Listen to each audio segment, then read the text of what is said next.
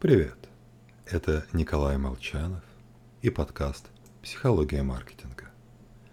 Сегодня мы поговорим о том, чему приближающаяся Пасха может научить маркетолога. Начнем с того, что подумайте, какие ассоциации возникают у вас при слове «христианство». Какие слова первым приходят на ум? А, лично у меня это рай, ад, апокалипсис, страшный суд, что-то типа такого. В общем, то, что произойдет после смерти. Ведь этому правду уделяется значительное внимание и в священных книгах, и на иконах. Пройдемся немножко дальше.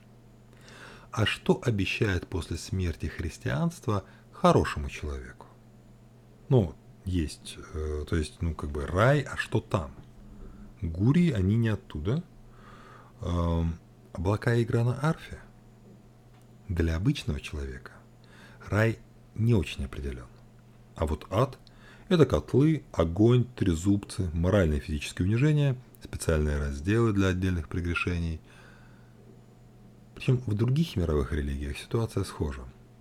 Они вкратце ознакомливают, как будут поощрены праведники, и в деталях рассказывают о наказании грешников. Потому что за тысячелетнюю практику священнослужители поняли, негативные эмоции воздействуют на поведение человека сильнее, способствуют концентрации внимания и прекрасно мотивируют в рамках базовых реакций «бей-беги». Это правильно с точки зрения эволюции. Запомнить образ пугающего леопарда важнее, чем красоту капельки росы – на рассвете. Хороший рекламщик не должен отставать от работников культа.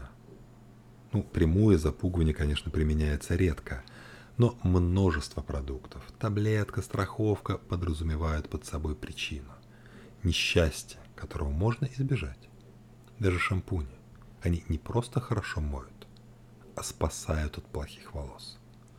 В общем, легкий намек на угрозу хорошо подталкивает к действию – Правда, помним только по привычным шаблонным схемам.